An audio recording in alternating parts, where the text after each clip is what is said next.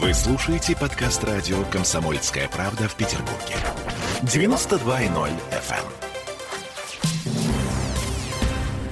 Но это не точно, опять же таки. А, Тро Барбаросса И Ольга Маркина. Да, и вот, собственно, знаешь что? У нас есть еще одна хорошая новость. У нас длинные майские праздники. То есть это, собственно, нечаянная радость, которую мы не ожидали. Не ожидали наши работодатели, не ожидали, э, так сказать, учителя в школах, не ожидал никто этой радости прекрасной, да? Да. И тем не менее она есть. Она есть, и тут вот есть два, два мнения. Два мнения, с которыми я уже сталкивался не раз. Первое мнение – это э, тех, кто нанимает на работу. Типа, фу, какая гадость, давайте уже быстро все это отменим. Куда смотрит государство? Вообще 1 января поотдыхали, дальше весь год работать. Да, и есть второй вариант большинства людей, которые наемные, ну и студенты, и школьники. Они говорят, как классно, мы сможем пообщаться, мы сможем куда-то съездить. Там что-то бабушки говорят, мы сможем посадить, к нам внучки приедут, помогут.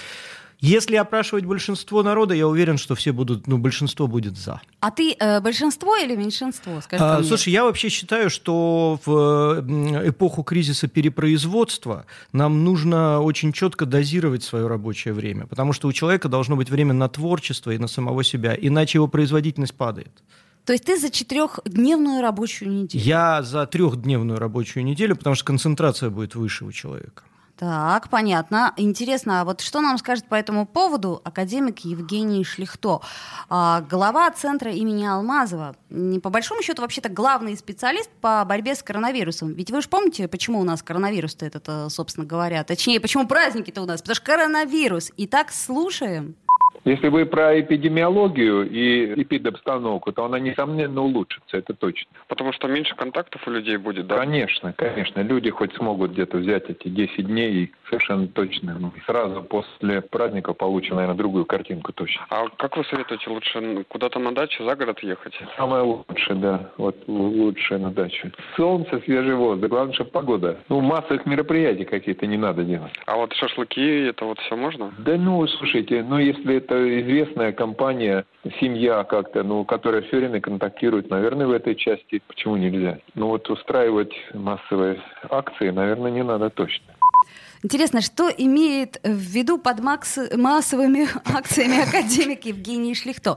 А, вообще интересная история, да? В общем, здорово получается. То есть как бы а, снизится у нас заболеваемость. Вот. Ну, нас в прошлом году таким образом же, вот нам дали сколько, полгода выходных у нас было. Прекрасно отдохнули, я считаю. Вот почему нет? Экономика, кстати, наша не сильно пострадала, насколько я вижу, по своим коллегам. Так, понятно. У тебя коллеги олигархи, это нечестно. А вот мы, простые люди, очень сильно пострадали. Вот. Например, мои коллеги-артисты очень сильно пострадали. Это Например, э, туристическая отрасль чудовищно пострадала. Поэтому ты так это не, не говори за всех.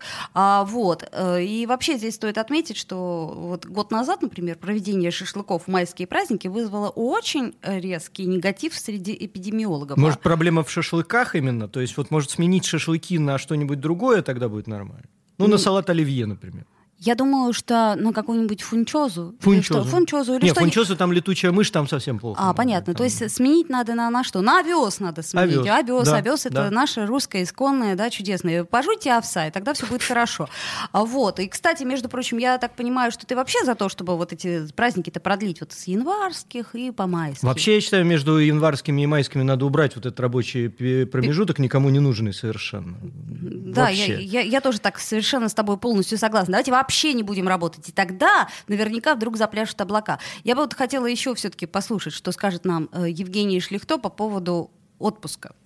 Ну, наверное, лучше иметь все-таки два отпуска пополам, чем, наверное, один длинный. То есть э, раз в полгода по две недели лучше так, да? По крайней мере, э, лучше отдыхать два-три раза и отпуск использовать, чем один, там, полтора. Все, все поймите еще, все зависит индивидуально. Есть состояние заболевания, где действительно нужно потратить там три недели на восстановление, месяц. А, если у человека есть уже факторы риска и какое-то заболевание. А если человек так относительно здоровый, для него нужно короткое время для восстановления, то это можно несколько раз. Это, это индивидуально. Такого универсального рецепта нет и быть не может.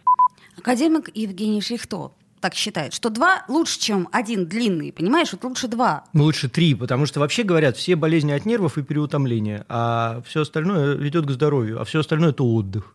А, ну понятно. Интересное мнение высказывает мой соведущий Тро Барбароса, и я, в общем-то, склонна с ним согласиться. Если бы еще при этом деньги бы, они, знаешь, вот из тумбочки бы доставались, вот тогда вообще не вопрос. А есть такой опыт, минимальный гарантированный доход называется.